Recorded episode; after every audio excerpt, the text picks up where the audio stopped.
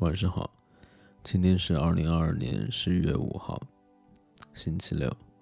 今晚我跟一位朋友聊了被讨厌的勇气。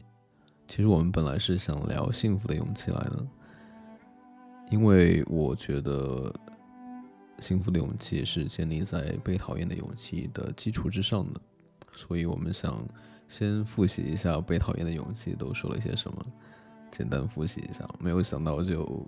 复习了两个小时，后来干脆就说：“那我们幸福的勇气再另外开一期再聊吧。”那一期估计要到下周才能够更新了。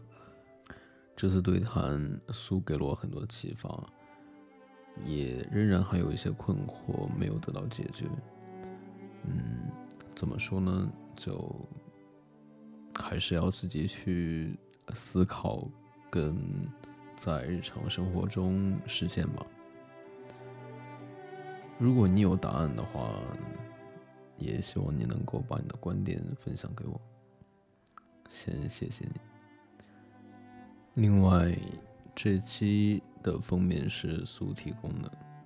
为什么要放这张封面呢？他说，因为今天讨论的是第一本《被讨厌的勇气》，好像很多人看完。第一集都会觉得概念很好，但实际操作后又会产生很多疑问，所以选了张云雾若隐若现的图，有种对阿德勒似懂非懂的感觉。嗯，我想，如果你的确有这样的一些疑问的话，也许第二本《幸福的勇气》能够解答你的一些疑问。那听听看，在这一期对谈里，我们又聊了些什么吧。好的，我们先聊一聊被讨厌的勇气吧。我不知道你还记不记得，因为我觉得幸福的勇气更多是对第一本书的内容的拓展，解释了一些更深入的解释了一些，所以我觉得挺有必要回顾一下。好，那前面有你有你带，因为我这次只有把第二部复习而已，我没有多余的时间。我们就浅浅谈一下前面第一本里面涉及到几个话题，比如说目的论，还有勇气，还有还有什么？嗯，认可欲求啊，课题分离，共同体感觉。还有横向关系、纵向关系，嗯，就大概这样。哇，你这次有做大纲哦？只是有一些关键点，或者是说对我来说印象比较深的，就比如说，就比如说他说的目的论，而不是弗洛伊德的那种原因论。然后阿德勒的心理学，他就很明确的否认了过去那种心理创伤。他会说，嗯，他会说，不是因为过去的经历决定了我们，而是说我们给这些经历赋予了一些一些意义。然后他就说，纠结于过去发生了什么没有什么必要。包括比如说你刚刚说的，呃，拖延了一件事情，已经好久没有做，其实不重要。然后他又说，我们我们会把。嗯，我们想要改变，但是没有做出改变的这样一种现状，我们会给他找很多借口。那阿德勒会说，这是一种目的论，而不是说你不想改变。那可能那个人就会说，我很想改变，我改变的欲求很强烈，但是他还是没有改变，这是为什么呢？那阿德勒就是说，这是一种目的论。嗯，在。变化产生的不安，还有不便产生的，即使难受，但还是可以勉强接受的这种现状之间，你是选择了后者。嗯，就是他其实是不想改变的。对，维持现状，所以不想改变，对吧？对。嗯，对。然后他就说，是为了某种目的来活着，然后做某种选择都是为了一种善，就是说。嗯，这种选择给你带来一些好处，即使它看起来不像是好处，但是它对你来说是一种好处，就是说这样的环境，呃，是很恶劣，但是相对于变化产生来的不确定感，还是这种恶劣的环境待着比较舒适，所以他不会去改变。是的，对。那再包括对我来说，印象很深的就是这个“勇气”这个词。嗯，你怎么看待“勇气”这个词？怎么看待“勇气”这个词？嗯，它比较像是动力，就是当我有了勇气之后，我可以有动力去做任何事情。而且我去能够相信我能做得到。那或者可以这样问一个问题吗？就是你觉得你是一个啊能拿出勇气的人来吗？我觉得我本来就是一个有勇气的人。嗯，OK，呃，我想说的是什么呢？就是，嗯，我想说的是勇气，我会把它分成两个部分来看。第一个就是说。面对一些重大的决策，啊，当然我们会需要一些勇气，会犹豫，会纠结。那我想说的更多是另一个方面，就是在日常生活中的勇气。那我觉得它也是很重要的。那比如说，比如说拖延症，拖延着做一件事情，你有没有勇气马上去做这件事情？那我觉得这也是需要勇气的。我不知道你怎么看。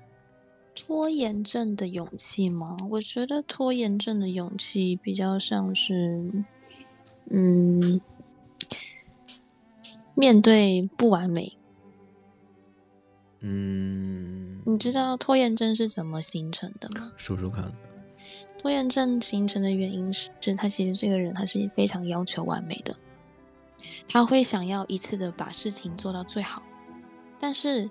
很多人在很多事上面其实是没有办法一次就做到最好的。可能在很小的时候，因为事情比较简单，所以他可以很快的，就是一步就达到了那个被称赞的那个的点，就是 OK，大家觉得 OK，或者大家觉得很好的那个点。但但是当事情就逐渐长大之后，事情越来越困难了，那他就没有办法一步就到那个完美的点，他可能需要呃先有一个初稿雏形。然后再就借由这个雏形去慢慢的修改，一步一步的达到所谓的完美，或者是达到所谓的呃要求的那个点。但是他们可能就愣住了，就因为他们以为的是我可以，就是像小时候一样，我可以一步就到那个点。当当他没有办法一次就到那个点的时候，他就会很犹豫，然后就会嗯没有办法行动，因为嗯你想哦他。他想要，他想要一步，比方说我们这次要走的路，要走三步才能到。正常来说是三步才能到，但是他可能心里想的是我要一步到。然后中间隔了这一这个两步的地方，他是没有办法，就是他又他既没有办法一步到位，然后又没有办法去踏这个一步，第一步跟第二步，然后他就会卡在原地。不动，这就是拖延症形成的原因。嗯，所以所以说，就是关于拖延症的勇气，应该是面对不完美的勇气。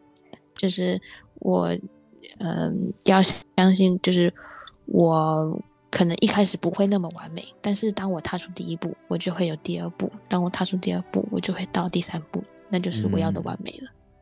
嗯，有启发到。那你觉得？因为 我以前拖延症非常严重，我以前拖延症非常严重。啊，你现在呢？我现在在慢慢改进。就是我以前拖延是，我甚至就比方说最常见的女孩子的拖延，嗯，这可能就是衣服，嗯，说说看，叠的像山一样高。那就是虽然虽然我很希望是吗？对，就是我会觉得，我当然希望他在，呃，我的衣柜里整整齐齐的。我也看过别人的衣柜，别人的衣柜太漂亮了，就是衣服都挂起来，每一件衣服都没有皱褶，然后该折的或者是裤子分类的好，就是每一个东西都分类的很整齐，这样子。我我也是会觉得这样子的画面我是喜欢的。但是今天你想要有一个干净又整洁的衣柜，你需要做哪些动作呢？首先，你呃，比方说收衣服的时候，你的衣服不能够晒太久，因为你的晒衣服晒太久就会太硬，或者是洗衣机不能，呃，金洗衣精不能加太多。对，然后这可能就牵扯到洗衣的问题了。然后我们从收衣开始就好了。然后收衣服下来之后呢，其实你是不能够堆叠在那边的，因为堆叠就会有折痕，折痕就会减少衣服的寿命嘛。所以你应该要收完之后呢，马上把它折折好，然后依照它的分类，就是就是衣柜的分类去把它放到它应该有的位置上。这是一个正常的流程，对吧？但是因为当哦。比方说，我会想要有一个完美的衣柜，所以我就会想说，嗯，那我的衣柜里面，嗯，我的，比方说我的衣服呢，是应该折起来吗？但是衣服呢，又有分成 T 恤跟没有，就是有扣子的衬衫，或者是有那种一半扣子的 Polo 衫，或者是呢有呃奇形怪状的衣服，然后裤子呢，肯定有分长裤、短裤。然后还有分，就是裙装，或者是有分不同的材质，有运动裤。那我他们在衣柜里到底要怎么分呢？然后就是为了要，嗯，就是完美，所以我连他们怎么分，我都可以卡个好几天。嗯，明白。结果结果到最后什么都没有。OK。如果是的话，如果是我的话，我这个时候就想，又是又是训练我勇气的时候到，我会把这件事情看作一个训练我有没有呃行动的勇气。呃，我该怎么做呢？那你会怎么做呢？哥？你说我现在吗？嗯，面对这种这种我认为需要勇气的选择的时候，你会怎么做呢？嗯，就是虽然就拿这个衣服来说，就是虽然说我现在的。衣柜并不像是我心目中的那种完美衣柜，但是就是第一步，因为我可能心目中完美衣柜就是啊，可能它是呃，比方说它有三个区块，然后它有分成挂衣区、呃上衣区、外套区、裙子区，然后什么区这样子。当然，每个人心目中会有一个理想状态嘛，但是我可能现在。没有办法达到，但是我就先一步，就是买了一个分类的夹层，然后呢，我就会把衣服全部分类进去。虽然说离我的完美目标还有一段距离，但是至少我的衣服现在是住在衣柜里。可以的。对，觉得这是第一步，要先养成一个习惯，然后之后呢？至少他们现在已经住在他们该住在的地方，就是衣柜里面了。他们该应该住在衣柜里的，他们现在已经住在里面了。那至于里面的摆设要怎么去分类，或是我要再怎么样让我的动线更清楚，那都是以后下一步的事情。对，明白。在这个问题上，我们可以把拖延症归结于啊不敢面对不完美，嗯，是这样说吧？那其他问题也可以这样看待吗？比如说，比如说，比如说，比如说，我应该在七点半的时候就去跑步，然后我去拖延，那这又如何解释呢？这种拖延症又怎样用不完美这种理由来解释呢？你说你为什么会不想去跑步吗？对，那要问你自己啊。每个人原因是不一样的，就是我只是觉得他。我我我只是觉得，就是说，可能不是不是很多事情可以用不完美这一个理由来解释。哦，当然当然，就是并嗯，每一个人的理由跟每一件事情的理由都是不一样的，要看嗯这一个人他是为了什么去找到这一个理由。嗯。那问题来了，请教一下老师，那你觉得我应该怎么样处理我这种 这种拖延症呢？怎么处理你的拖延症吗？对，嗯，你可以问问看你为你的跑步的目的是什么？嗯，就是对于你来说，是吗？对对，对于你来说，就是你为什么要做这件事情？嗯，你很享受这件事情吗？我觉得可能不哦，让人沉默的回答。因为如果你真的很享受这件事情的话，你就不会有这个问题了，对吧？你说的没错。嗯，所以你可以问一下，就是你自己，就是其实这些问题都是要问自己的，你说的没有错。就是你需要，当你发现你有你有一个疑惑的时候，因为很多时候我们没有办法，就是怎么说？应该说，所有的问题其实都只能从自己身上找答案。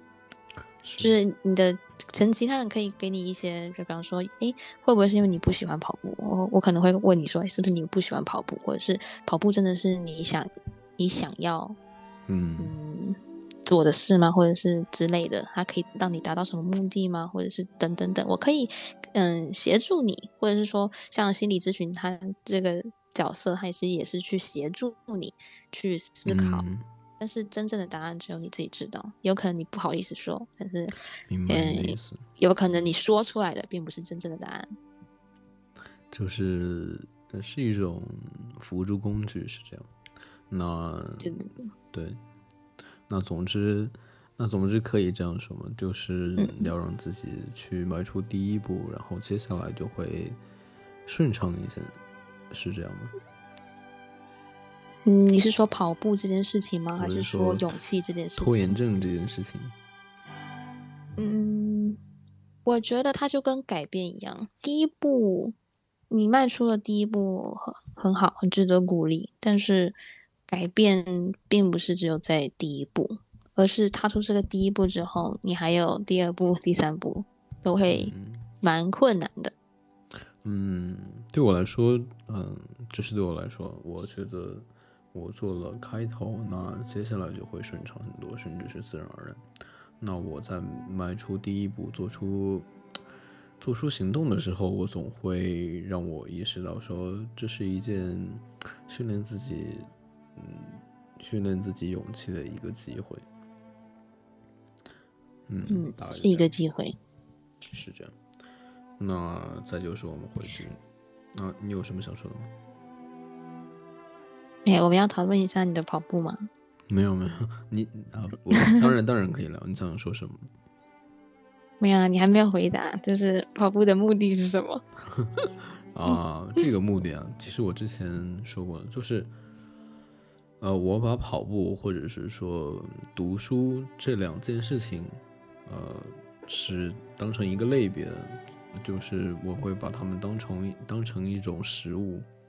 我可能不是为了达到获得什么样的身材，我只是把它们当做一种食物。我会觉得，我如果不吃这种食物，我的身体就会匮乏，我的大脑就会匮乏。那我只是作为这样的一种目的，我会把它们当做是每天必须要摄入的营养物质，只是这样的。所以你是为了健康？嗯，是这样。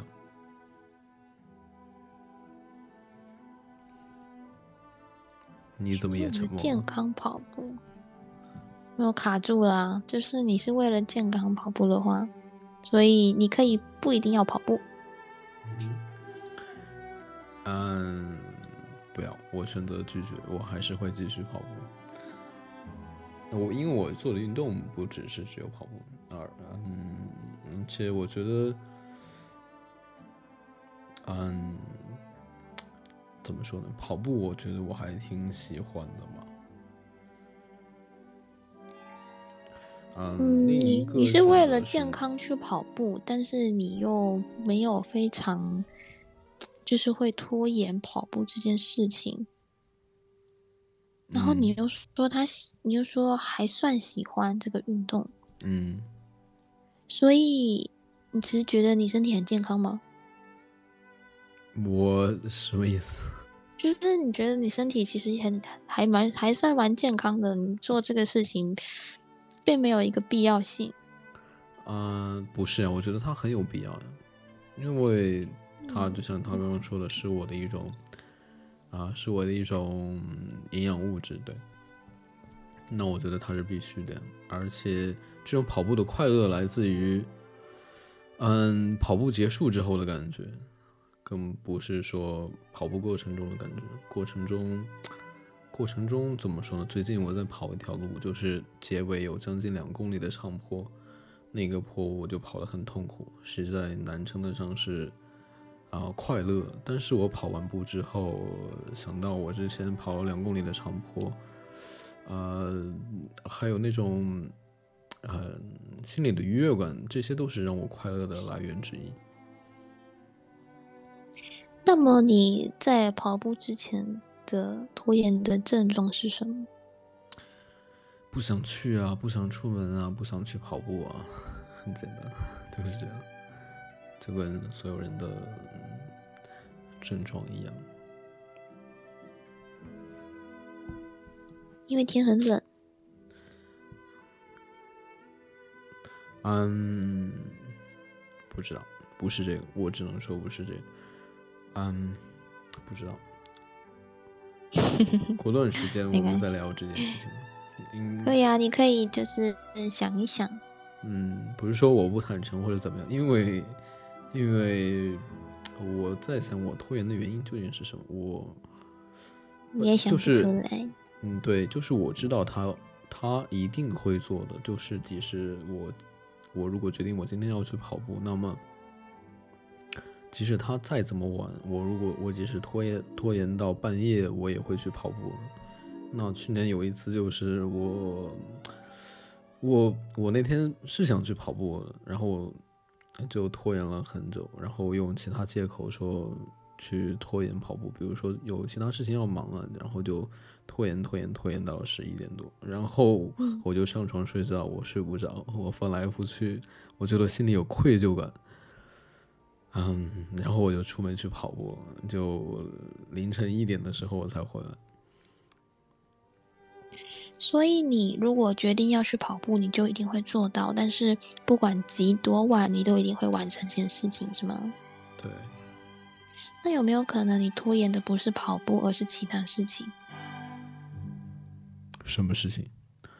就是因为你说你喜欢跑步，而且你一定会做到它，而且你也享受就是结束完成这项任务的感觉。嗯。但是你又会拖延这件事情，就你不会取消这个行程，你不会因为拖延而取消这个行程，就你一定会完成这个行程。逃避的是跑步过程中的痛苦的感觉，是这样吗？不是，我的意思是说，你逃避的，就是你拖延的，会不会是？借由跑步这件事情所，嗯，压，比方说其他的时间，比方说，因为，嗯，就因为这件事情是你觉得该做，而且你也就是觉得 OK，就是你没有逃避这件事情，但是你还是会拖延这件事情，而且拖延这个事情，它可能会延到很晚的时间才睡觉，但是你也会让它很晚。就是你还一定会完成它，但是时间很晚了，所以你会不会是想要拖延睡觉的时间，不是想要拖延跑步？这个这种推论，呃，我觉得不太合逻辑啊。总之，总之，我们先回到正题上来。好的。我们我们过一段时间再聊这件事情。可以啊，但是嗯，虽然你现在会觉得不太合逻辑，但是就是这个是有可能的。那就是就是你可能当嗯，当你去想说我到底为什么拖延跑步的时候，他有有可能这件事情并不是重点，并不是在跑步上面。就是你当你思考的时候，可以就是这样子去想。嗯，我现在想啊，以我这么多年的跑步经历来看，嗯，那我觉得好像的确不是这样。我只是想说，尽快跑完，然后尽快去睡觉。嗯嗯，总之，那暂时先放一边吧。我们以后可以可以，OK。然后他又说到，我们刚刚说《被讨厌勇气》里面的几个几个主题嘛。那后来他又说，认可欲求。那他说，认可欲求就是，嗯，就是我们会下意识想要满足别人的期待。因为这样做会得到他人的称称赞，然后他就说：“我们并不是为了满足别人的期待而活着，然后他人也不是为了满足我们的期待而活着。嗯，所以他就说，自由就是不再寻求去认可，不害怕被讨厌。那我觉得，嗯，那我觉得这个观点对我来说还影响蛮大的。就是我们当然不希望被别人讨厌，但是重要的是被讨厌了也不去害怕被讨厌。那我觉得这样做是有必要，这样这样想是很重要的一件事情。再就是刚刚说的，嗯，我们不是为了满足别人的期待而生活，那别人也不是为了满足我们的期待而生活。什么意思呢？就是，嗯，就是呃，有一点类似双标的感觉，就是说，呃，就是说，有一种情况就是，我们不希望，嗯，自己按照别人的期待那样做，但是呢，同时我们希望别人按照我们的想法去去做出一种回应。那我觉得这样就不太合理，就是，哦，换位思考。当然，我现在仍然会陷入这种情绪，那我就会这样跟自己说，对吧？别人也是，也不是为了按照我的期待的样子活着，对吧？他他有他有他自己的，呃，自由去选择做什么事情，那就是一种换位思考。啊，我，所以我觉得这件事情对我来说还挺重要的。嗯，我觉得挺难做到的。是，呃，是啊，但是我想说的是什么？嗯，不一定要一上来就要做到完美，就是像你刚刚说的，就是说，呃，我们可以慢慢去训练自己啊。就是当你意识到自己在对自己一个标准，对别人一个标准的时候，你可以用这种方法来让你自己意识到，别人也不是为了。迎合你的期待，活着的，就是让自己有这种意识，慢慢训练嘛。我是这样想的。嗯，是的。就在这个观点上，然后我觉得阿德勒心理学它跟存在主义是有很多类似点的。然后我记得，嗯，被讨厌勇气，它后面有一个有一个什么编者的话还是作者的话，然后他就。说了，也的确是跟存在主义有什么关系。然后，然后我当时看到那个，就是想法就是，果然他们原来真的是联系的，对。然后，然后就是，那存在主义，嗯，包括比如说存在主义有一个观点，他也是说。嗯，我们并没有被预先设置好的完美的蓝图，那我们总是通过一个又一个的选择，啊，成为我们，呃，成为我们完美的自己。那他的意思就是说，嗯，在每一个时刻，你都可以选择成为自己想要成为的人，大概就是这样。对，这句话好的了。是，那他也说了这自由这样一个词。他他会说，嗯，自由不是拿用来争取来的。他会说，自由是生来就有的。什么意思呢？那我们举一个例子，就会说，比如说，嗯，有人会说是他是爸妈让我去结婚，是爸妈让我去读这个学校，嗯，等等等等。那这些在存在主义的观点看来，它就是一种借口，它也是一种自由，是你。是你自由的选择了听从别人的选择，而不是你认为这些这些别人来自别人的要求让你觉得不自由。然后他进一步说，你当然可以选择，你自由的选择你想做什么，但是相应的相应的责任需要你全额来承担。对，就是为自己的选择对负责。你当然可以不听嗯别人的建议，但是呃，同时也意味着你。你没有，嗯，再也没有其他理由把某一件事情失败的理由甩锅给别人，那就是这样的意思。所以他说，自由有多么大的魅力，那它就有多么大的危险。魅力就是说，你可以尽可以选择自己想做的事，成为自己想成为的人。那让人恐惧的来源就是于，就是在于。你要全部承担自己的责任，没有人帮你兜底，就是这样。嗯所以，嗯，所以很多人可能会觉得自由就是自己想做什么就做什么，然后让别人帮他来收拾烂摊子。那我会觉得就不是，这不是自由，对，是这样。这叫任性妄为。嗯，对。再就是让我印象深刻的就是说，课题分离。嗯，那如果让我用一句话来解释的话，就是他书里面说的一句话，就是你可以把马带到河边，但是你不可以强迫它喝水。喝不喝水是他的事，你带不带，你把他带不带到河边是你的事情。就是说，就是说，你不可以强迫别人做选择，你不可以干涉别人的生活，但是，但是你可以对他们给出一些建议，啊，呃，同时可以，你可以给他们给给出一些建议，就是说，你可以给他们建议，但是你不可以过多干涉，只是你只需要做到让他们知道，嗯，嗯面在你在你面前有这样几种选择，我告诉你，以我。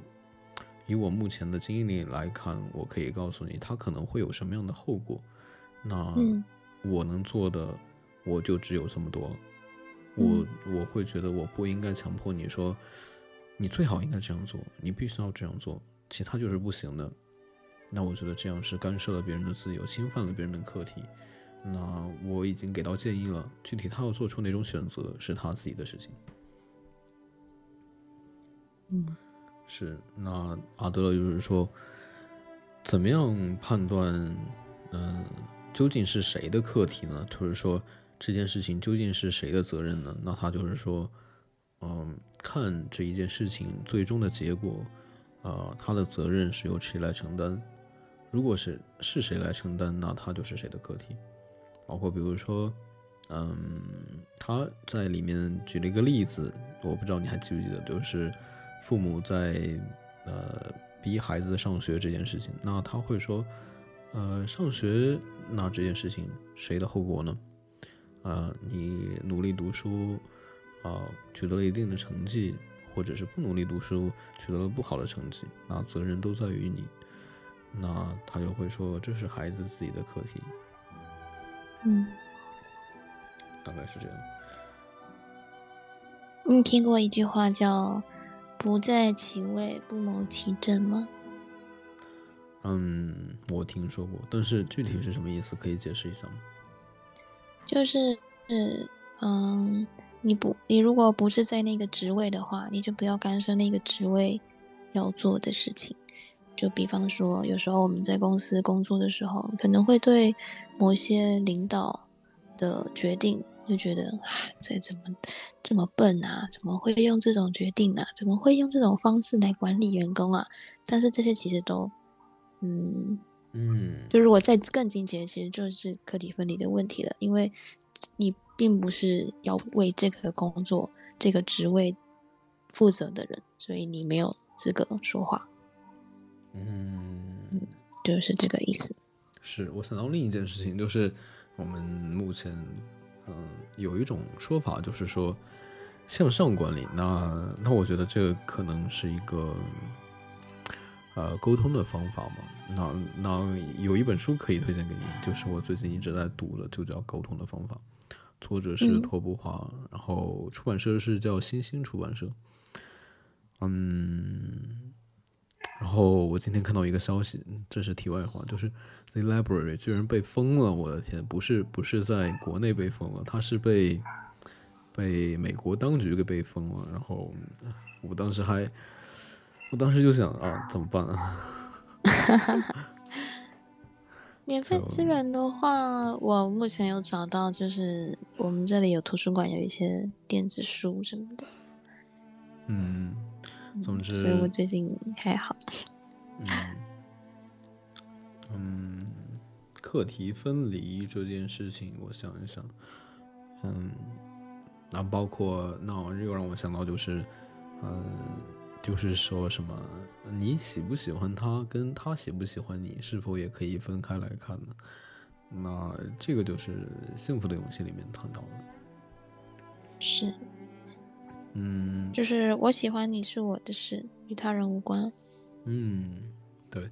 然后再就是共同体感觉，坦白说，共同体感觉我不太有共鸣。然后呢共同体感觉它的核心意思，我不知道我可不可以这样说，就是，嗯，它的核心意思就是说，你的快乐源自于对他人的贡献，可以这样说吗？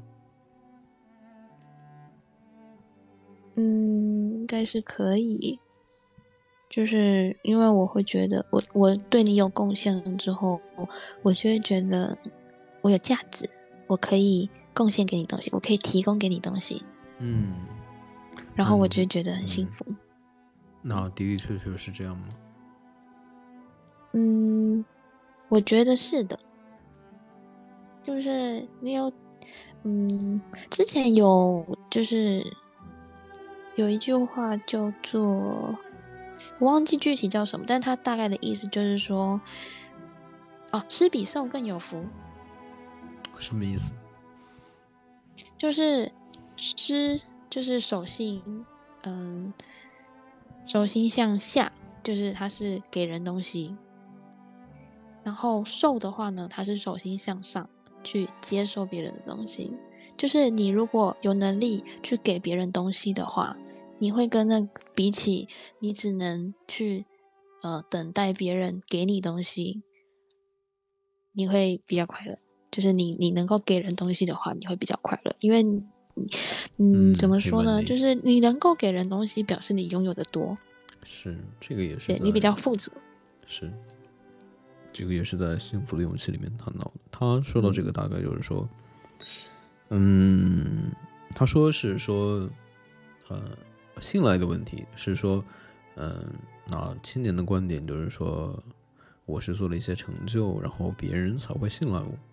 那哲人的观点就是说，呃，需要你先主动去信赖别人，那呃，为了获得去获取这种信任、信赖，你需要主动去先去信赖别人，那别人才可能会信赖你。当然，这也是一种课题分离，就是你信赖别人跟他信不信赖你没有没有什么关系。嗯大概就是说，那就跟你刚刚说的类似的话一样的。那哲人也是举了个例子，就是说，这是一种呃富裕带引号的富裕，就是说你当你有很多这种信赖这种东西的时候，你才会主动想要去把它这种信赖给予给别人，大概就是这样子。嗯，是，我觉得它是嗯一个就是通用的的概念，并不是只有在嗯、呃信任，或者是说嗯贡献感，还是甚至是比方说嗯，就是当你当你的能量或者是金钱或者是什么东西，当你是属于你拥有的已经足够了的时候，你有足够的去分给别人的时候，那你这个角色，你其实就是一个主动的角色，就是你不用被动的等待别人给你东西，因为别人给你东西可能不是你需要的。你可以，当你的能量足够的时候，其实是你是可以去主动的去追求你想要的东西的。嗯，那我有一个问题，就是说，这种为了他人去获得快乐感，会不会失去自我呢？就是不那么自我呢？为了他人去获得快乐感是什么意思呢？就是刚刚我们说到说，快乐来自于对他人的贡献感，那我会觉得这样会不会太失去自我了？失去自我吗？为什么会失去自我呢？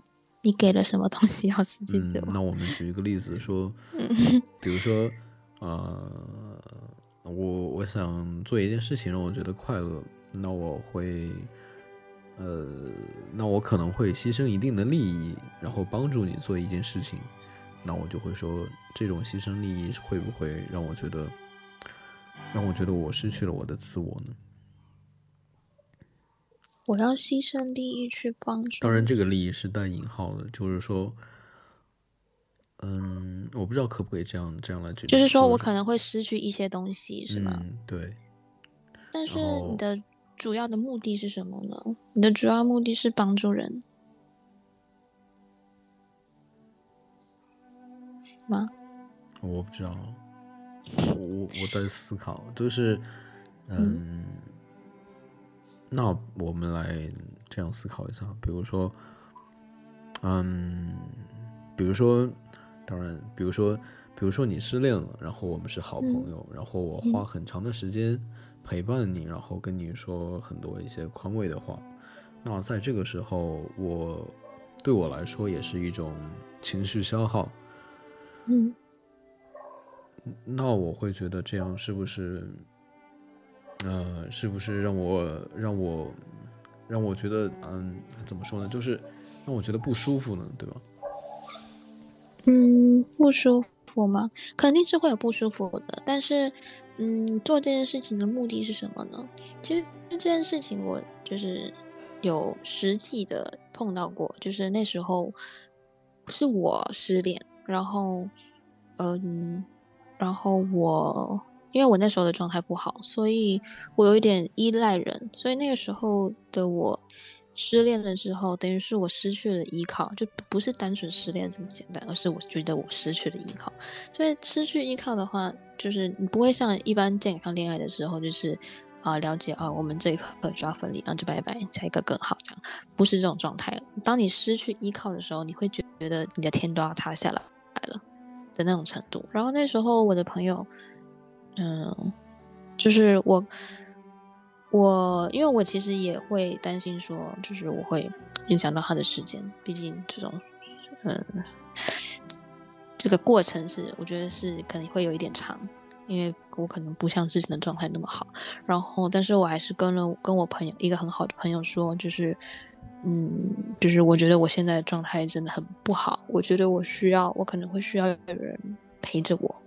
我没有说我希望你陪着我，但是我可能我就觉得，我可能那个时候的状态我是需要有人陪着的。我没有我没有跟他说你可不可以陪着我，或者是我没有要求他要陪着我，我只是告诉他说我现在的状态是如何。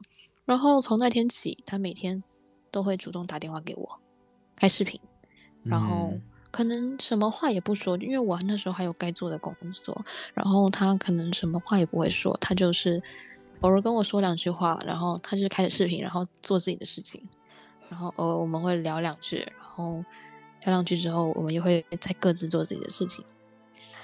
大概我忘记他陪了我多久，嗯，两周，一个月，就是他几乎几乎每天就是都就一直持续这样子的，就是他只要起床，他就给我打电话。你说他？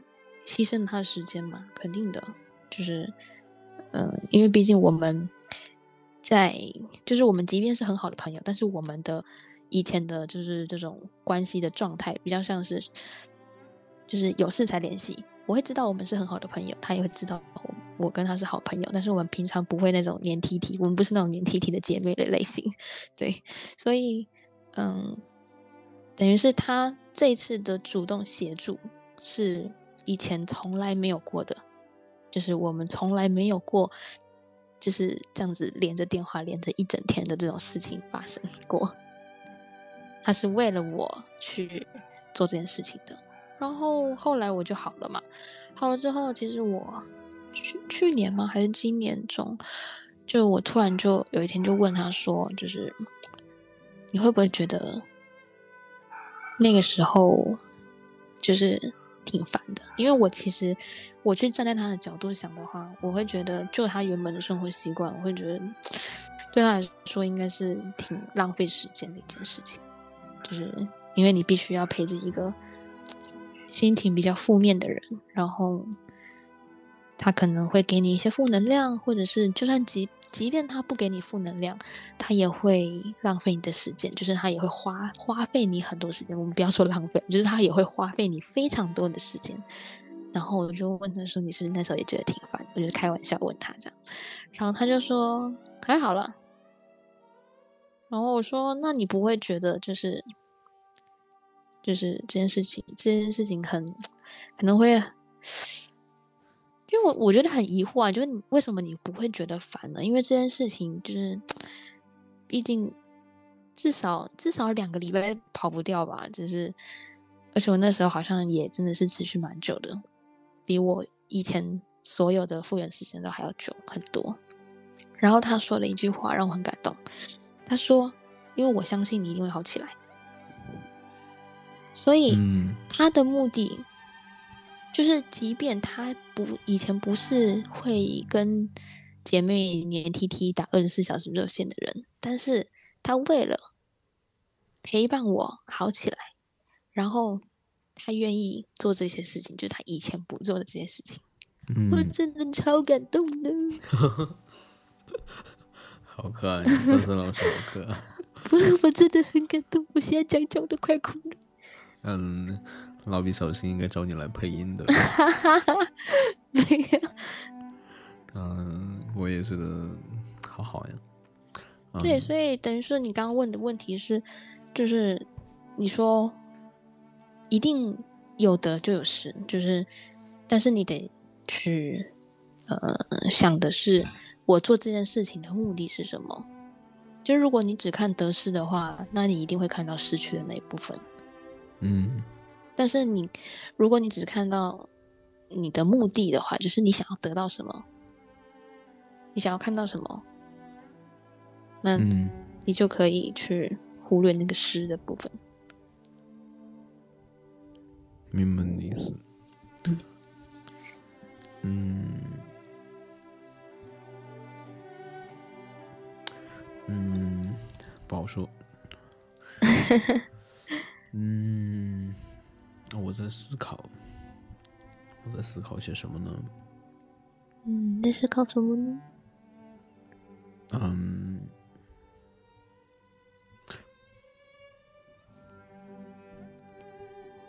我们来举一个例子。好，嗯，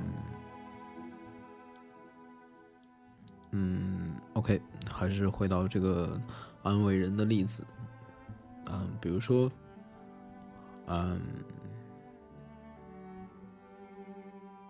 嗯，好的，就举这个例子。比如说，嗯，换另一个人吧，你失恋两次，怪不好意思，对吧？啊？什么？我说再再给你举一次让你失恋的例子，我还好意思。没关系啊，你就让我失恋，好的，反正我也不是很常失恋。好的，嗯，就比如说，那你失恋了，那我，呃，我可能会是一个比较自我的人，那我会去觉得，嗯，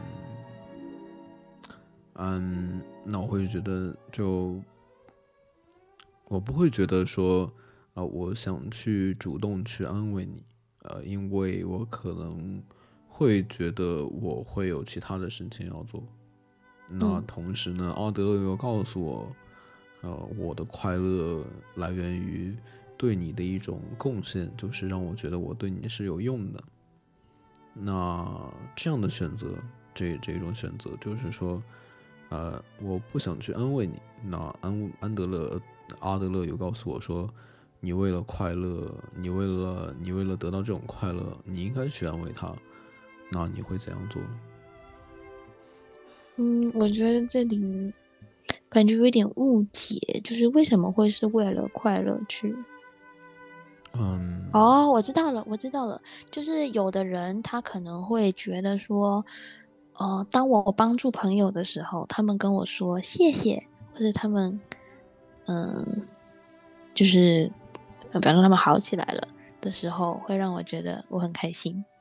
所以他们是为了这个去做的，是吗？不是，嗯，不是这样的，嗯，阿德勒那句话怎么说来着？我看一下，他是说什么呢？就是，嗯，你感觉到自己幸福，获得快乐，然后是通过对对你有贡献，嗯、这件事情来获得的，对吧？嗯，那那我可能会说有一种，呃，下意识的目的，呃，下意识的目的就是说我想要幸福，对吧？想要快乐，那这个时候就产生了一种矛盾。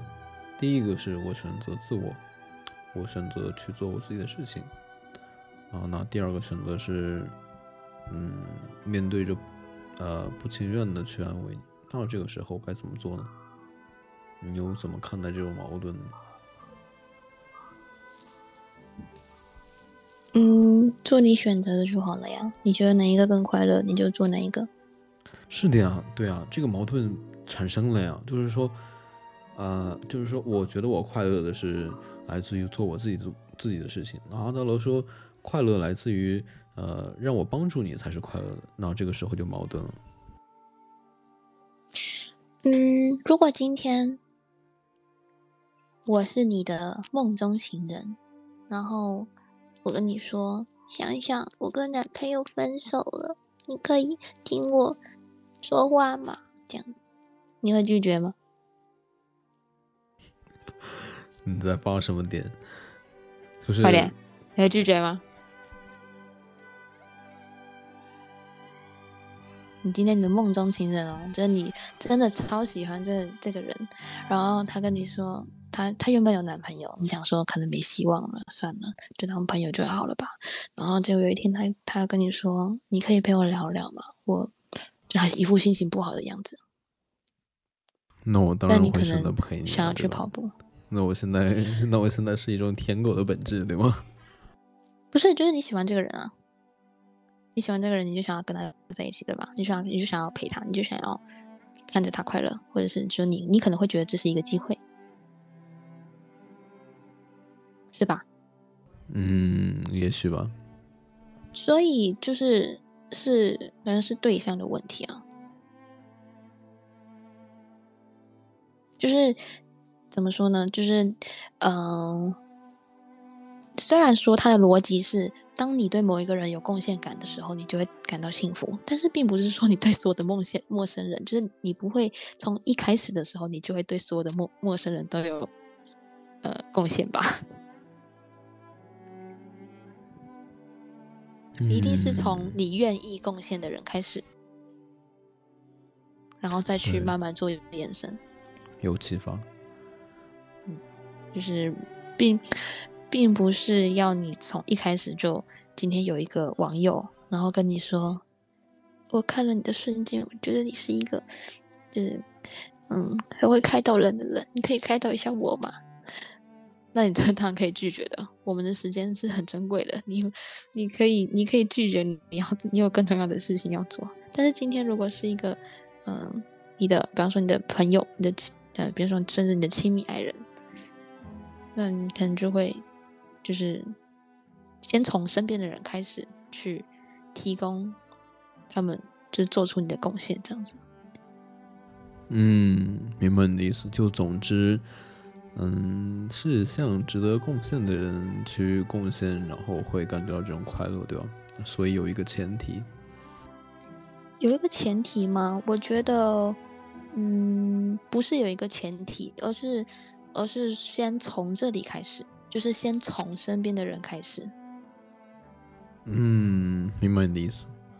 就是你以后可能会延伸，比方说你可能会呃去，比方说捐款好了。捐款的话，就是对陌生人啊，不是吗？有贡献，然后你就会觉得幸福。这个这可是这个东西都是后话了。你要你必须先从你身边的人、最亲近的人开始，你的爱人。你的家人、你的朋友，这些开始。嗯，明白你的意思。所以你们小时候不会，就是上课的时候不会说，就是朋友之间要互相帮助什么之类这种教育吗？嗯，当然会啊。帮助别人，我很快乐。是这样，是这样。嗯。嗯，因为我刚刚在想，就是我最近在做冥想练习嘛。那冥想练习有一个叫做慈心观，那在我的理解看来，它就是把自我逐渐扩大的一个过程。慈心观具体是什么？展开说说。嗯，大概就是说。嗯，就像你刚刚说的，先把先关注亲密的人，然后把这种先把先对亲密的人表达表达关爱，然后把这种关爱啊扩及到更大的范围。嗯，先是一个小的范围，然后再是一个大的范围，然后最后把这种关爱啊覆盖到整个星球，就这样。嗯，对，就是这就是一步一步来的。就跟刚刚我们说的勇气一样啊。就比方说，爱这个世界是第四步的话，第一步可能就是爱身边的人，第二步可能就是爱，嗯，比身边的人再多一圈，嗯，下次才最后才是爱这个世界，爱万物。嗯，就是你突然一次要到你要突然爱世界，那是不可能的事情。是你就会去抗拒，因为这个太难了。嗯人的大脑对于太难的事情会宕机。嗯，那那问题又来了，然后嗯然后你有一天真的把这种关爱拓展到全世界了，你真的对每一个啊路过的每一个陌生人都会有一种关爱。那这时候有一个人就跟你说：“我看你的动态，感觉你很很会开导人，那你开导一下我好不好？”那这个时候你又会怎么感觉？如果我有空的话，就是其实当嗯怎么说呢？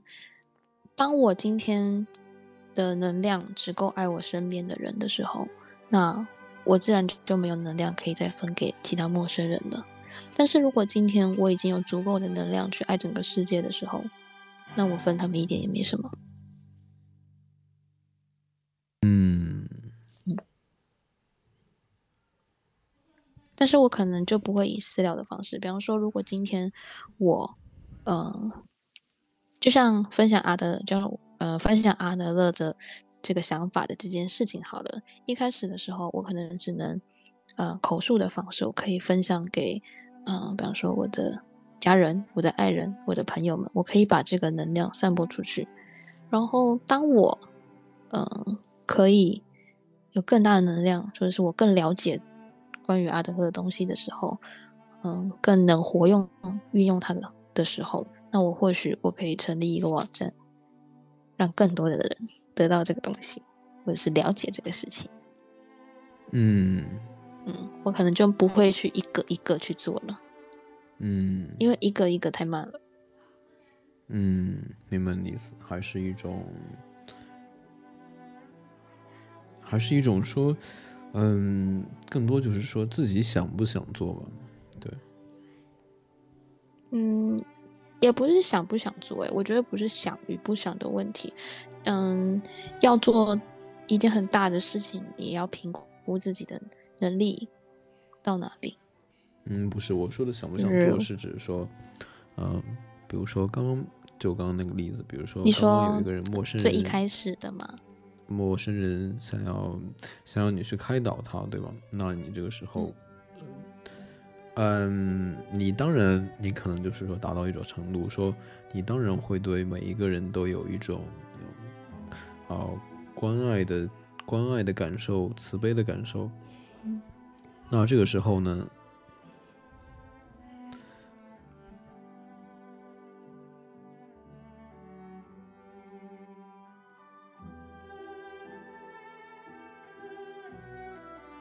嗯，你看了吗？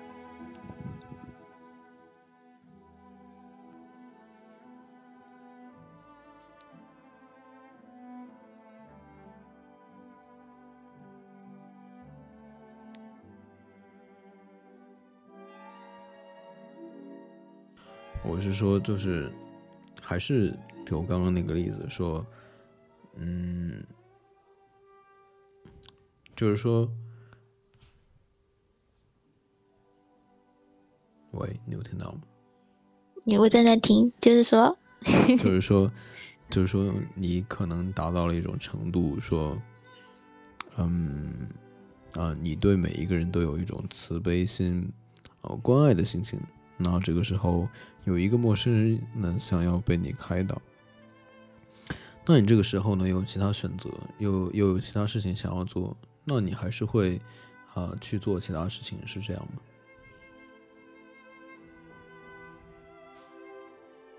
那这种选择你会怎么样去选择呢？我会贴给他关于阿德勒我家里的阿德勒网站。我觉得都是想与不想哎、欸，因为嗯，就是你想不想要跟这个人去建立这个关系吧？因为如果是单一的，嗯，一对一的关系的话，是就是是没有这么多时间的。嗯，能够理解吗？就是像，嗯，如果我今天今天我的饭都吃不饱了，我忙着要上班，我要赚钱，我才能吃饱饭，不然我饿肚子。那我有空去回他这个消息吗？或者是我今天情绪也不稳定，我根本不懂阿德了，我也说不出来。你问我，我怎么会知道啊？我都回回答不上来我自己的问题了。我要怎么帮助你呢？嗯嗯，所以还是要看当下的就是状态，是因为毕竟我也还没有达到一个爱世界的状态。嗯，哎，这个话题很烦，算了，只有走一步看一步。走一步看一步。不认可，不想去认可别人的，不不应该去被别人认可，不对，就是不应该去追求一种被别人认可，对对对对，就这样。那再就是刚刚说，刚刚说的几个话题中的另一个，就是说横向关系。那横向关系还有与之相对的就是纵向关系嘛，纵向关系就是一种呃上跟下，呃呃地位不同的关系。那阿德勒就是说横向关系嘛，就是说呃平等的对待任何一个人，甚至在《幸福的勇气》里面，他那本书说，呃。甚至把这种关系发展成一种想要交友的关系，就是想跟他建立朋友朋友联系的平等的关系。嗯然后，嗯，就是一种意识上的平等，然后坚持自己应有的主张。嗯，这个遇到了困难吗？你觉得？你觉得你有困难吗？我有困难吗？大概是大抵上是没有的。以前有，嗯，说说看呢。就是以前可能会就是下意识的，就是比方说，嗯、我第一次去嗯、公司上班的时候，我就会下意识的觉得主管有点可怕。就是虽然说他们可能很和善啊或什么，但是我会自己会觉得跟他们有距离，就是他们是长官的这种感觉。就是有些人可能会觉得，啊，明星在荧幕上闪亮亮的，距离我好远，或者是他们比较厉害的这种感觉，就会有一种上下，而且我是下的这种感觉。嗯，那你是怎么做的？你说后来吗？嗯嗯，后来其实就发现，就，只是活的出生比我早而已，或者是说，只是像主管的话，可能就是呃出生比我早，对吧？他们先先进来了，所以先学习了，嗯，先学习了，先进步了，先升职了。嗯嗯，这种当然说我要尊敬他，因为他学的东西，他他有我值得学习的地方，但是我也不用到害怕他，或者是是说，呃，因为他是我主管，所以我就很特别低下或什么的，并没有，就是我该说的也要说。当他有就是过分，如果他过分了，或是他自己逻辑卡住了的时候，我也可以提醒他。嗯嗯，总的来说就是一种意识上的平等。然后你说出自己的主张，你说出来是你的事情，然后他听不听又是他的事情，或者是说你怎么样对待他是你的事情，那他怎么对待你又是他的事情，是这样吧？嗯，对，就是如果今天，就像嗯，放到职场上来说哈，如果今天主管他，嗯然后你，呃，然后你做错了事情，然后有些主管可能就会破口大骂，嗯，然后甚至上升到人身攻击，就是你是白痴吗？或者是你有动脑子吗？这种人身攻击的部分。那，嗯，就是如果你今天，呃，知道说，嗯，怎么说呢？就是很理性的去思考的话，你可以这么想，比方说，呃，对于做错的事情，呃，我的确有错，那我下次必须要改正。再来，他今天骂我的部分，有些人可能就会，呃。因为被人身攻击，或者是被就是骂了之后，然后从此就就是再也走不出，再也走不出来，然后就是可能甚至就工作也做不了了，等等的。那可能就是嗯，被很严重的影响到了嘛。那呃，就得分清楚，就是主管。嗯，他对于你这件做错的事情，他当然有知道的，嗯，责任在。但是，他到什么样的程度是过分的？他到什么样的程度是 OK 可以接受的？就是，嗯，就是要有个底，并不是全盘的接受。嗯，赞同你说的。就是刚刚有提到的，就是，呃。课题分离的部分，就是当他今天骂你是白痴的时候，这种东西就不用接受。对，就是因为我之前也有遇过这样子的主管，就是那个那个主管是，就是他没有担任过主管的职位，但是因为就是身上有点小钱，所以当几个他的一些同事要开，就是。店的时候就一起找他了，但是他其实并没有担任过主管的经验，所以他并不会指导人，或者是他并不会管理人。然后有一次我做错了事情，然后他就当着全部的人的面，就是就像我刚刚说的那样，就是他就问说：“你有带脑子来吗？”而且是不是那种开玩笑或者是揶揄的语气，他是很大破口大骂的那种。然后，嗯。我那时候第一次遇到这种事情，然后心情非常受影响，影响到什么程度呢？影响到我把就是午餐，我的午餐吃完之后一点消化都没有，晚餐的时候吐出来了，是压力大到这种程度。然后，然后后来，呃，就是其他的主管。嗯，应该说也是我的亲戚，就是就打电话给我，然后就告诉我的这个状况，就是哦，他是没有受过主管训练的，所以我就突然能理解，就是因为他没有受过训练，他不知道该怎么做，所以他可能会掺杂一些私人的情感，然后呃，可能做的呃不是，就是没有没有办法。像其他的主管，因为有经验了，所以像其他主管做的那么好，然后做到课题分离，然后或者是说能够就是知道管理的方式，所以我就算了。嗯，那你是怎么做的呢？面对这种呃不合理的批评，甚至是辱骂？你说那一次吗？对，你是怎么样调节自己的呢？调节自己吗？我那是我第一次遇到，所以我当场我只。怎么说呢？我我其实性子有点倔，但是我的眼泪就是不停的掉，因为我觉得很受伤。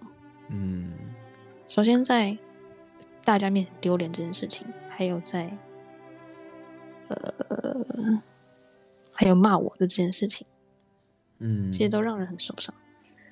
但是后来我让我想开的就是那一通电话，就是我知道他不会做主管，嗯，所以他。那能怎么办呢？因为他不会啊。那就带有一种什么同情他了？就是，嗯，同情吗？其实我那时候的心情，说真的，我有点鄙视。嗯，对，就是 凭几个臭钱当了主管，什么脑袋，连这种事情都不会做。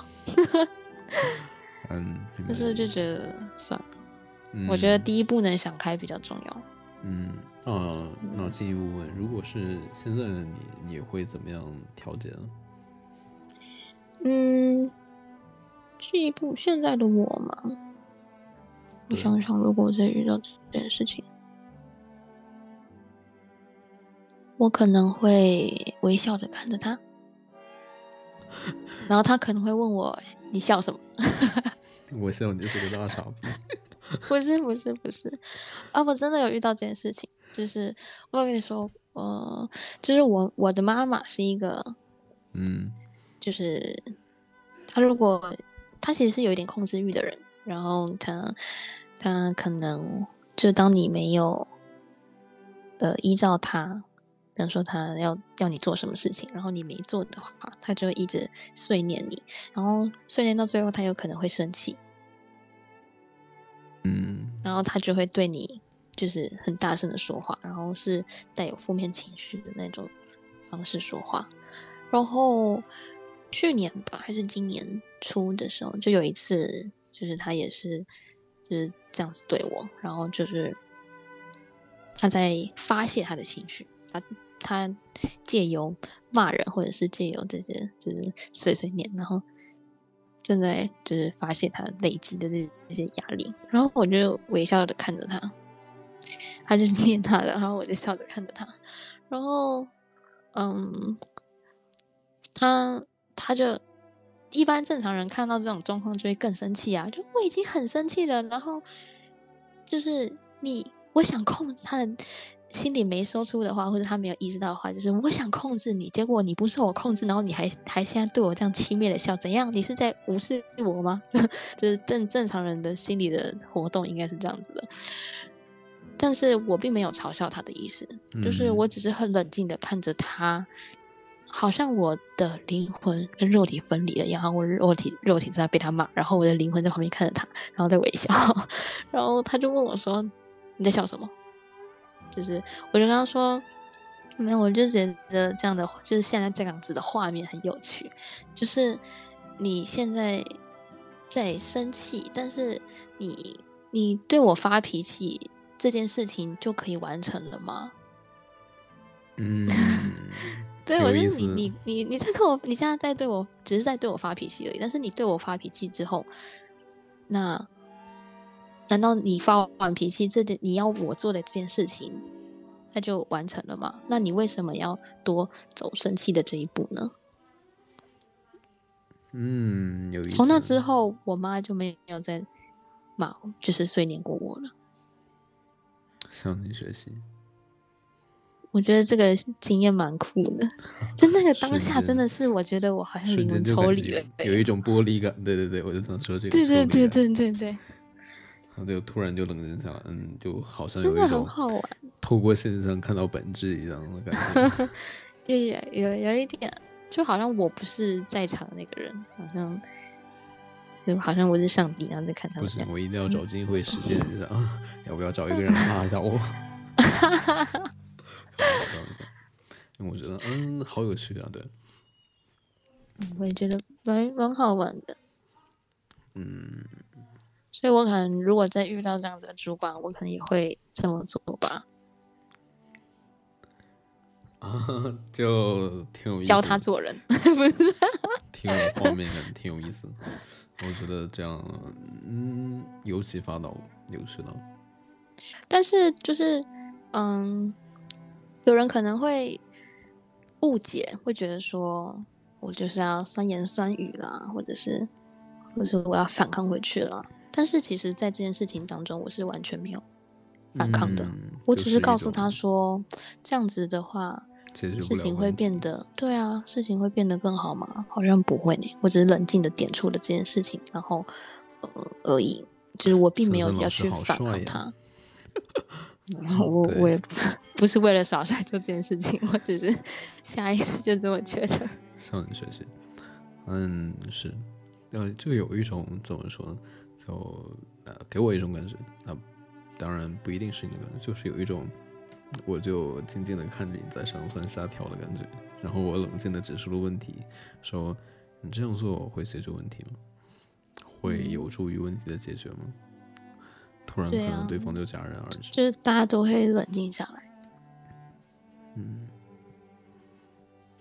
蛮好，就感觉那种那种攻击都不是面对，都不是呃打到自己身上一样，就感觉就随风去吧，我又接受不到这样子。对，而且他其实并不是在攻击你，就是他是在用攻击来掩饰自己的。他只是在，应该说他就只是在发泄他的情绪而已。你可以说是，嗯，也是脆弱嘛，就是在那件事情当中，他是用这种方式在表达他的不满吧，就是你为什么不受我控制？他在表达这件事情。嗯，你为什么不听我的话？那建议所有人都应该学一下课题分离。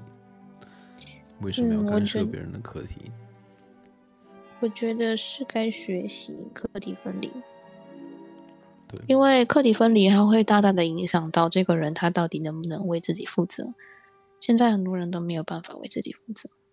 是的。难以想象。长不大。我们只是复习了一下功课，就复习了一个小时。因为它里面的东西其实蛮多的。嗯，然后那我们这次要不下一次再聊《幸福的勇气》了？我们这一次 就只聊第一本书。那其实还有另外一个让我印象深刻的就是说，阿德勒说，没有过去，也没有未来。呃，过去跟未来都是假的，唯一真实存在的就是此时此刻。嗯，是这样，我觉得印象很深刻，很深刻。啊，嗯，也不是说很深刻，因为这个观点不是在阿德勒之阿德勒，我看到阿德勒的书我才意识到这个观点。嗯，是在之前吧，我不知道从哪里接触到这个观点的，可能是存在主义，也可能是其他。呃，就总之。我很赞同这个观点，嗯，就像存在主义说的，说你在任何时刻都可以选择自己想成为什么样子，嗯，而不是说受到上一秒的影响。比如说，你上一秒在偷懒，嗯，那他不可以，或者说不应该影响到你下一秒是一个怎样的人。那你下一秒完全可以按照你的。你的想法重新生活，比如说上一秒我在偷懒，那我下一秒可以不偷懒呀。那很多人会说，上一秒偷懒，那下一秒就接着上一秒偷懒，就这样子。大概意思就是说，你在每时每刻都可以按照自己想要生活的方式去生活，就要看你有没有勇气这样做。是的，其实就是，嗯，我不知道你们那边有没有这个习惯，就是像我。我们就会有所谓的新年新希望，新年新希望每到新哦，新年新年新希望，对对对，就是每到新年的时候，不是都会习惯，就是我要定一个年度新的目标，我今年想要变成一个什么样的人？你们有在做这件事情吗？自然会是有的。你对这件事情什么样的看法？就是其实这件事情不就是。刚刚你所说的就是我们随时可以，嗯，对，赞同变成，对，只是只是可能这所谓的新年新希望，它有比比较仪式感，就是它是一个新的年度的开始，嗯，但是其实你随时都可以，嗯嗯，对，赞同你第二个观点，就是赞同你说的随时都可以，嗯，我对于新年或者是这些关键节点的节日，我是这样一种看法，就是说，嗯。最简单的、最基础的一个概念就是时间，啊，嗯，今天几点？现在几点？今天再再往后，今天星期几？今天是几月几号？那今年是哪一年？啊，这个世纪，呃，在这个世纪中，今年过了多少年？那我觉得，甚至是一些节日，说又到了什么节了，又到了什么春节了，那这一年又过去了，怎么怎么样？这一个月又过去了，这一个周又过去了，今天又过去了。那我觉得这些都是我们主观加上去的这些东西，它本身就是不存在的。嗯，所以我觉得，嗯，所以你可以自己创一个，比方说下一秒就是我的节。对，当当然可以，我是想对。呃，我觉得我可能跟你想说的是一样的，就是说，既然这些东西都是不存在的，你为什么也一定要说，一定要说，只有到了节假日，或者是说只有到了一些关键节点，你才可以立下一些目标呢？啊，那其实不是的，你完全可以就从现在开始啊，你可以甚至是说，就像你说的，你可以把此时此刻现在这一秒当成一个新年来过，对吧？嗯，就是说，你可以任何时候你都可以立目标，任何时候你都可以像这样做，而不是说到了新年了我再去立一个目标。就是说，呃，仿佛节假日是一种宇宙本身就存在的一样，那其实不是的，它只是我们主观加上去的。是，其实这个跟就是它的。目的论也有关系，就是他的意思是说，嗯，就是当如果你是活在当下的话，你可以去决定你要怎么做。那既然没有过去，没有未来的话，那就没有所谓的哦，因为过去，所以造就了现在的我，所以我没有办法改变，我的未来也会是那样。这这。这两个是可以连在一起的，嗯，因为没有过去，也没有未来，只有当下，是的，所以你所说的东西都是借口。对，嗯，甚至我，甚至我有一个非常不现实的想法，就是说，啊，可能过去跟未来它真的是不存在的，只不过我们的记忆，嗯，是可以连续的，就可能上一秒就是上辈子，然后。我们把上辈子的记忆继承了下来而已，继承了从上一秒继承到了这一秒而已，然后莫名其妙，挺酷的。之前就突然就闪过这样一种想法，嗯嗯，就感觉好像每一秒都是一段自己的人生一样，嗯，然后然后其实这种观念，嗯，其实我其实我在很多地方都看到这样一种观念，就是说在此时此刻的这样一种观念，比如说。阿德勒是一个，那冥想里面也有这一个，那冥想里面也是说，嗯，呃，怎样相处在当下，嗯，你去，啊，嗯，嗯，这么说吧，或者或许可以这样说，就是阿德勒说，呃，你应该活在当下。那对我来说，冥想就是告诉我说，怎么样活在当下。那我会觉得冥想可能是对于如何活在此时此刻的一种回答，一一种解决方案。那我觉得是这样的。嗯，其实我觉得不一定要冥想，嗯就是有一个很快速的方法，就是把你拉回现在。嗯，有，我觉得应该要先解释一下什么是现在，就是当你。嗯，我想想，嗯，如果我现在的脑袋里面在想，哎，我下一次跟想想录播课的时候，可能 应该也会蛮有趣的吧？那我现在是活在哪里？如果我这么想的时候，嗯，我是活在未来的，因为我在幻想还没有发生过的事情。嗯。嗯，是的，我想我想说什么呢？就是，呃，我想说的就是冥想对我来说，它是一个广义的词。当然，同时呢，呃，它包括你说的这种感受。那我那我会觉得说，冥想它有一种两种状态。第一种就是你专门抽时间去感受此时此刻，存在于此时此刻。那另一种另一种冥想就是在生活里冥想。那这种生活里冥想就是。嗯嗯嗯，就是比如说你要去公园散步，你要去某个地方玩，那你就什么样都不要想，去玩去放松。那如果你在散步的时候，然后又想什么想什么计划，想什么想什么乱七八糟的东西，那你就不是真正的在放松。那对我来说，这就是一种这就是一种生活里的冥想，对，就是这样。包括你刚刚说的。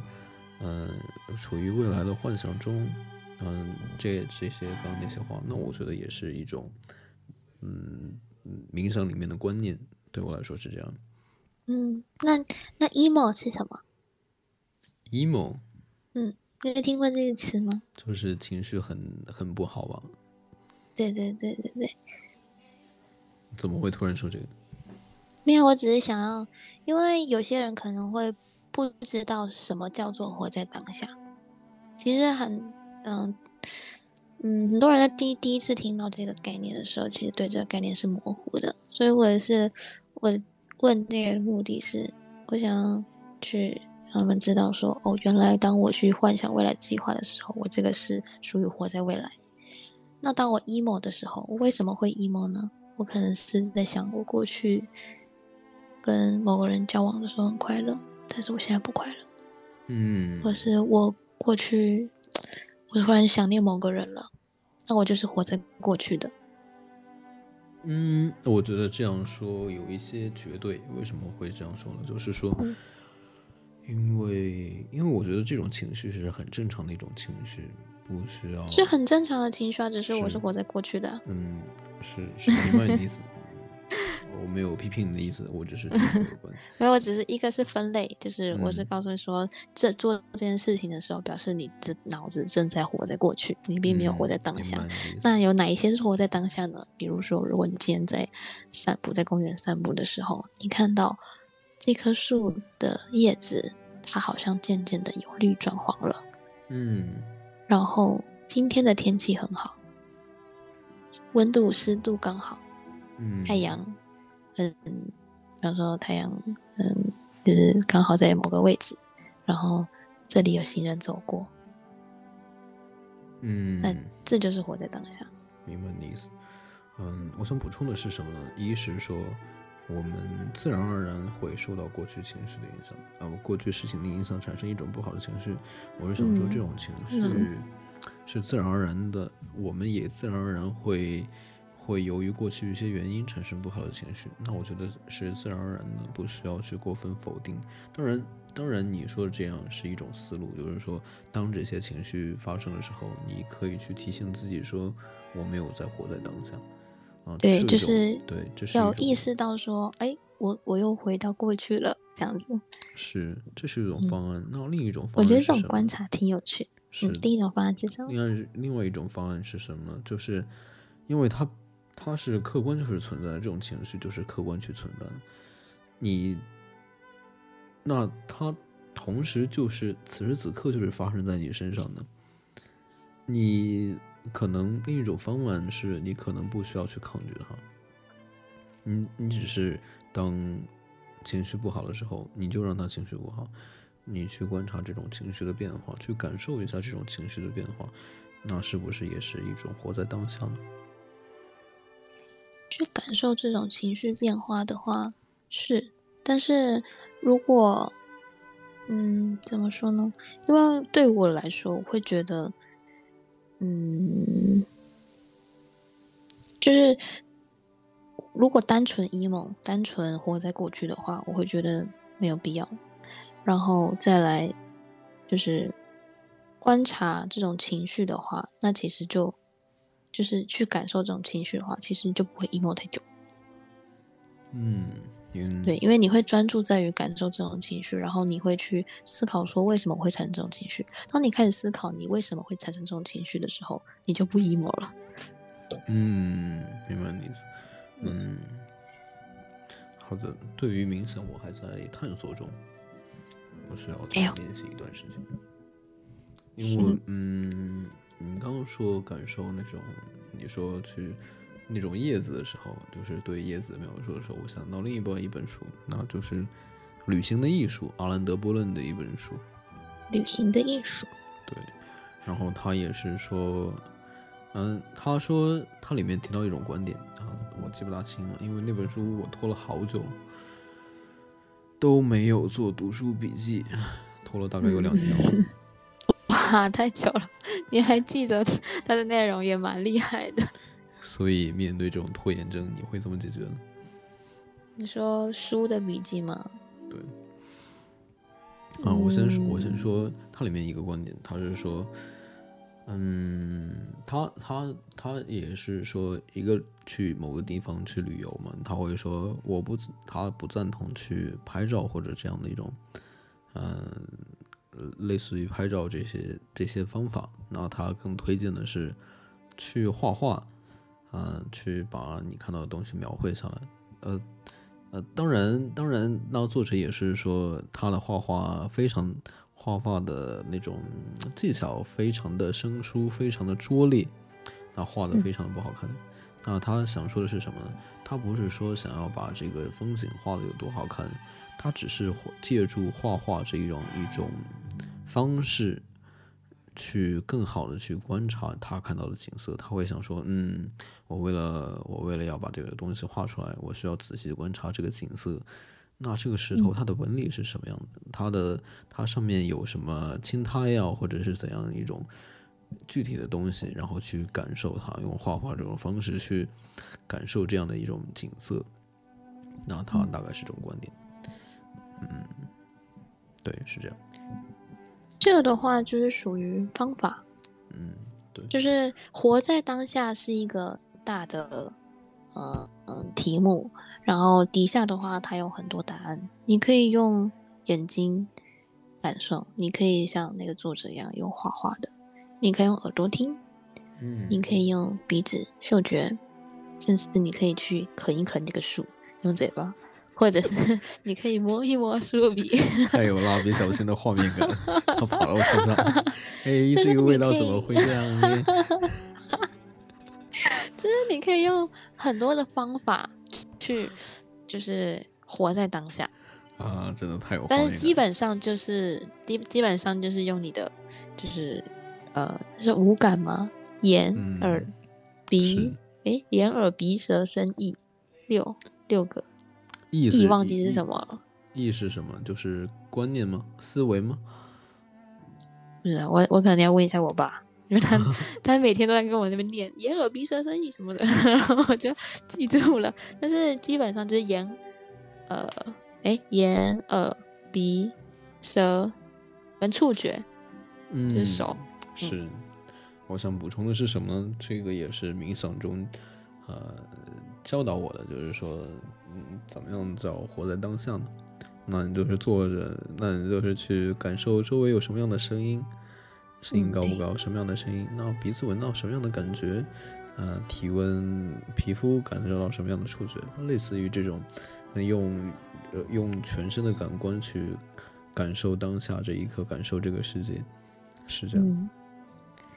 其实我前一阵子，嗯，我不知道你有没有关注到那个新闻，就是有一个呃骑摩托车的网红，然后好像是因为。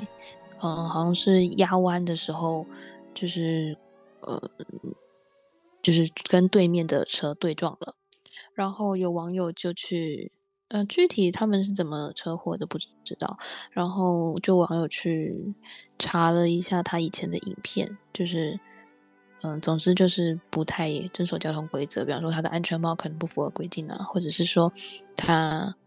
嗯，可能有时候骑车会过那个中间的线，就是他会呃逆向，然后总之那个网红就是当场就是车祸就走了这样子，就是有一个严重的车祸，然后导致大家都在讨论这件事情，然后为此也发了一篇瞬间，就是我觉得，我觉得骑车这件事情它是一个非常。需要活在当下。是的，我也想刚刚就想补充这样的信息，对，包括包括之前比如说什么，呃，纽约什么什么两个大厦之间加了一个平衡杆，然后那个人用一个平衡杆去走那个钢丝，那那我就觉得可能会觉得这种人就是想死或者怎么样怎么样的一种想法，那我会觉得他们想的可能就不是死，而是。而是要怎么去活的问题，就是怎么样才能不去掉下来，怎么样才能才能活下去，才能专注在这个他们可能就是调动全身的肌肉，都达到一种非常精妙的平衡，为了活下去。对，那那真的就是达到一种极致的活在当下。对，那心心无旁骛，因为你只要心无旁骛，可能就要掉下来了。对，那真的就是每一刹那都是一种完结。嗯所以就是这些事情是非常，就如果你去体验一下，你就知道什么。对，应该不能说体验一下，应该说就是体验一下，我真的就完当结了。不是，因为我我想了一下，好像不是骑一次摩托车就可以体会到这件事情的，因为这个是需要经验的累积，然后再嗯去慢慢的体体悟、感悟，才会有这种想法出来。嗯，因为很多人其实，我不知道你们那边的，你们那边好像汽车是居多，但是在台湾的摩托车，呃，是、嗯我觉得应该是比汽车还要多的。就是有些人的家里甚至有两到三台的摩托车，像我们家就有三台摩托车。为什么会这样呢？因为台湾很小，所以停车格不是那么的多，停汽车的格子不是那么多。然后市区的话，因为车流比较多嘛，比较繁忙，所以摩托车它首先方便停车，而且它时速也挺快的，就是速度也不慢，就是它也可以到一百嗯呃公里，所以它也不慢。然后它就是基本上啦，就是在一个小时内可以到的。我们其实有些人就会骑车就好。嗯嗯，我我我刚刚是想问，就是有会有一种更偏爱摩托的原因吗？嗯，我自己个人有一点，因为我觉得骑车这件事情就吹风其实蛮快乐的。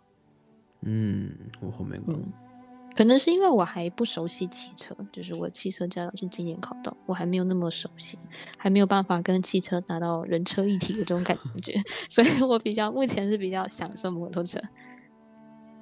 嗯，嗯，而且它其实比起汽车，嗯，你有骑过摩托车吗？我很少。或者是踏板车，这个，嗯，也也没。有吗？你说的踏板车是自行车吗？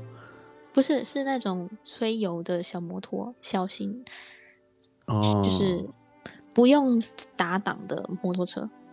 只要吹油就好哦很少。那我估计是很久很久之前。因为其实，在汽车跟摩托车的比较之下，汽车它是追求的是舒适。那就是你可能怎么说呢？你开车的时候，并不会有那种很明显的行进的感觉。但是汽车的，哎，摩托车的话是会有的，就是你会有很明显的感受到这个过弯要倾斜，或者是、嗯。或者是说就是要怎么人跟车要怎么调整的这种感觉，就是或者是说地板，如如果地板不平的话，那个如果有遇到坑洞的时候，那个就是感受是很明显的，就是你可能会跟着车人车一起飞起来的。没有那感觉。这种 这种摩托车，我感觉现在要比汽车更有优越性。就是它是很很有体验感的，对对，这个词对对很到位。对，它是非常有体验感的，就是你你会跟着车一起飞。很有点。但是骑车并不是一件容易的事情，就是嗯开车也不是一件容易的事情，就是你只要在马路上就不是一件容易的事情，嗯因为你，嗯，可能你比较习惯是开车吧，但我比较习惯是摩托。对我来说，就是在马路上需要注意什么呢？你需要注意，比方说我现在正在骑车，然后我的平常日常的时速可能七八十左右吧，那是一个比较相对快一点的速度。那我要如果我想要骑这个速度的话，我就得留意，嗯，首先这条路它是可以骑到这个速度的吗？并不是，嗯、并不是说，嗯、照相有没有照相机的问题，而是这条路够大吗？或者是说这条路的车流量程度是多少呢？这条路有小巷子吗？如果有小巷子的话，我可能就没有办法骑这么快的速度，因为每经过一个巷子我就需要减速，每经过一个巷子我就需要减速。那这样的话，忽快忽慢对于就是车子其实是不好的，所以那我可能就没有办法骑这个速度，我可能就需要变成五六十或者甚至是四五十。嗯然后再来是，这这边是市区嘛？通常如果进入到市区的话，会有很多车子停在路边。那车子如果车子停在路边的话，它离摩托车车道会是比较近的。那车子开门的时候会影响到摩托车车道，所以我也必须时刻的注意这些车子它究竟是停了要离开，车上有没有人，会不会有人随时开门。然后再来，车上路上的摩托车不会只有我一台，其他的摩托车他们的动线怎么样？前面那台车它好像按了，就是他好像有压了刹车，那他压了刹车，他是急刹呢，还是说他只是就是觉得他刚刚太快了要减速？那他跟我的速度差，我多久会撞到他？我需要切换车道吗？或者是后面有没有车？我可以直接切吗？就是这些所有的细节都没有办法让你，就有些人不是还会一边骑车一边听歌，或者是 一边骑车一边就是做其他事情嘛？那些都是非常危险的，就是那些都没有活在当下。我跟你说一件我觉得特别特别惊讶的事情。嗯，我之前跑步的时候，晚上去跑步，我发现一件事情，就是有人在骑车的时候玩手机，你知道吗？我靠！我有很多，怎么还可以这样？很可怕，我觉得很可怕。就是他们可能会一边一边看着，比方说是左手拿着导航，右手吹着油门，然后虽然说骑得很慢，但是这就是一个非常危险的。甚至不是在看导航，他们是在玩手机。回消，有可能是玩游戏，有可能是回消息。我的天，我真的太惊讶了，我非常的惊讶。对啊，所以，呃，所以骑摩托车或者是说走路，甚至是开车，你在路上，嗯。我觉得都要抱有一个，就是首先我会做好我自己，就是我会呃遵守该遵守的交通规则，我会留意这个车流量，就是我会做我应该做的那些所有注意要注意的细节。再来，我会去嗯抱有一个心态，就是我会完成这些东西，但是我要有别人随时会来撞我的可能，就是我要有以这种态度去面对这些人。那我才会随时去注意他们在干嘛，就有点像是我今天在野外，就是这些原始人可能有有一天会把我杀掉，可能会偷偷把我杀掉，所以我就要 随时留意四周的这种感觉。嗯，明白你的意思。就总之，用它里面一句话来说，就是什么？我来找一下。他说：“嗯。”人生最大的谎言就是不活在此时此刻。那过去没有办法改变，未来也是无法预料的。人能把握的只有当下，当下的每个选择，那每一个瞬间都是一种完结，就要达到这种程度。然后在《幸福的里勇气》里面，他那本书，嗯，他也说到说，嗯，说到一点就是说，我们。我们我们跟每一个人相遇都是为了分别，是什么意思呢？就是说，总有一天都会分开。然后他他会说，就是要达到一种程度，即使在此在在当下跟这个人分别，也不会留有遗憾的程度。嗯，就这样。你觉得你做到了吗？没有。为什么？你觉得你是会在分别之后觉得？那那时候再怎么做就更好了吗？因为你觉得你做到了吗？我觉得我做到了。嗯，觉得即使跟我现在从现在开始之后永远不联系，你也不会觉得遗憾吗？嗯，不会吧？不会遗憾吗？不会吧？我靠！就是因为 我每一次都很尽力了。嗯，这种观点很赞赏。就是当我今天我跟你约了要录播课，然后我其实就像你说要录就是第二部的主题嘛，我就会提前去做功课，然后再来是虽然说你没有提前，我们没有提前讨论那个就是主题或者是说详细的一些项目，但是。我在讨论的这个当下，我是非常的，嗯，想要读懂你，也想要尽力的表达我自己的。赞同你的做法。嗯，就是我，我觉得很多事情，你只要觉得尽力了，你就不会觉得有什么，嗯嗯，反而会觉得，就是你你不会，首先你不会觉得有遗憾，再来你会觉得失去我是你们没福气。笑死，很好，这种这种观念很好，对。就是我会觉得我尽力了，那我尽力了，那我也不能改变，就是也不能让你留下来的话，那可能也不会是我的问题吧，只是，嗯，只是不合适，或者是，或者是不，怎么说呢？明白你的意思，嗯，没没有 get 到对方的点。嗯，那但是我就是这个样子啊。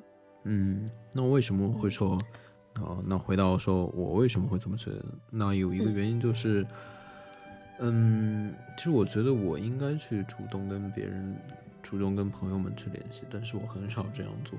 那我会觉得说，嗯，有很多朋友就因为我们都不去主动联系，就慢慢的疏远了。这样，那我会觉得，嗯，有些遗憾。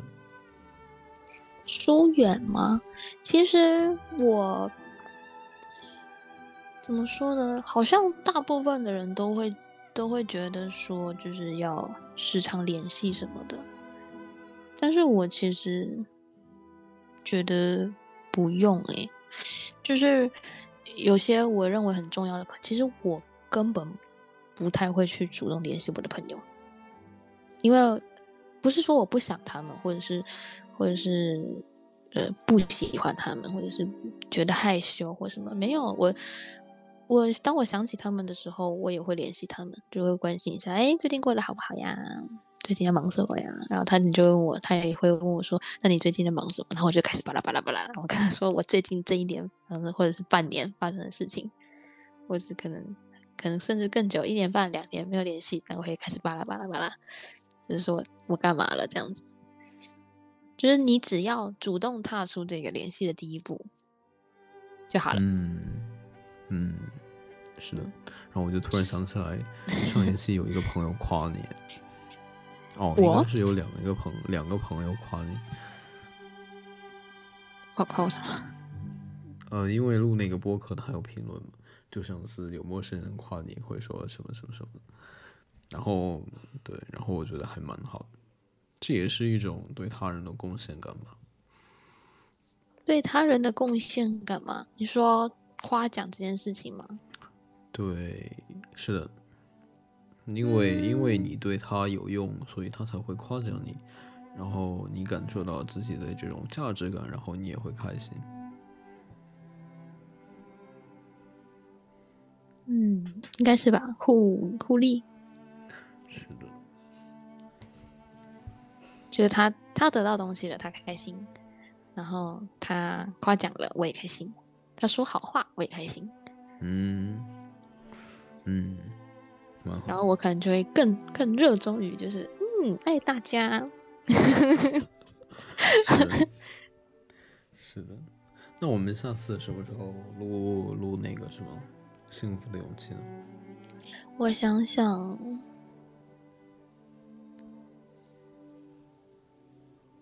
我明天啊，明天不行，我又不行。我我下周应该，我不确定我要不要值晚班或午午班。嗯，那就我们有可能不用，可以啊，可以，就是嗯，周一的时候，周一的时候再讨论好。好的，嗯，我之后我之后晚上怎么说呢？我现在已算属于是一个忙到爆炸的时间，就是因为我临时就是接受了朋友的，就是我要我想就是他说有缺人了，我就去帮忙了。我帮忙之后呢，我白天就要上他那边的班嘛，然后晚上因为我原本不是有在接案子嘛，接单子，然后就要就是接着。等于是找那个空档去做这个东西，所以如果有单的话，我可能就会就是接着上班，然后直到睡前这样，然后就接着睡觉，然后隔天起来再上班。但如果没有的话，可能就会有时间。嗯嗯，谢谢你，百忙之中。不会啊，我我很喜欢聊这个话题，就是我很喜欢关于心灵探讨或者是阿德勒的话题。嗯嗯，我觉得，嗯，也许我可以把我的理解告诉别人，或者是我可以在别人的理解里得到一些新的东西。就我很喜欢讨论这类的话题，但是无奈的是，就是很多人聊天都是聊你今天吃什么，或者是或者是。聊啊，我今天好累，我然后我我不太喜欢这种话题。嗯，应该说不是不太喜欢，而是我觉得跟要聊这种话题的话，固定跟几个亲密的朋友聊就够了，其余的，嗯，就是再多的话就有点浪费时间了，因为还有其他的事情要做。就是我目前的能量没有办法供给到陌生人的那一块，所以我没有关我我一点都不想知道陌生人今天晚餐吃了什么。嗯，好的，好，那我们这次就聊到这里，下次我们时候有空，我们再碰时间。耶嘿，好的，那你发我一张你喜欢的照片，我来做这一期的封面。照片，我想想啊，我去找找。为了你开电脑，噔噔噔噔噔噔，非常感谢。我也谢谢你。不，也不用。一个，谢谢你陪我聊天。也很感谢你啊，有启发到我很多。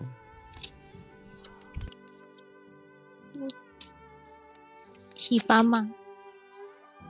是的呀。启发，我觉得你之前。在问我，就是你，你不是第一次，嗯，会问我说，就是那今天的谈话有没有什么启发到你的？嗯，我觉得说启发不太，嗯，就是问的太狭隘了。那那应该怎么？不是启发我，但是你给了我一个整理我自己。脑袋的机会，是的，是的，我也是这样觉得。呃，录播课对我来说就是，嗯，梳理自己的思路，然后增加一些新的观点的一个机会。对，没错。我不是说，我更多的不是说我有一个观点，然后要我要把它分享出来。我更多的目的是，我要通过呃输出这种方式整理我的思路。嗯。我之前也会做这种事情，只是我没有录播课，我就是只有跟我的朋友聊天而已。觉得这样也挺好的，就是你的播客带给我的帮助。嗯，我经常要经常跟你录这些，我觉得还蛮有趣的。好啊，那我得多读书呢。聊到有天没话聊了。互相促进，是的。嗯，行。片尾放了另一首音乐，本来是想把它嗯贯穿在这一期内容的始终的，但是嗯太激烈了，我觉得有些影响收听，所以就把它放到结尾了。嗯。对应上“勇气”这个词，我觉得这首片尾这首蛮符合的。如果你在听着这一期播客催眠的话，那可能片尾的这首音乐可能会把你吵醒。先提前跟你说一声对不起。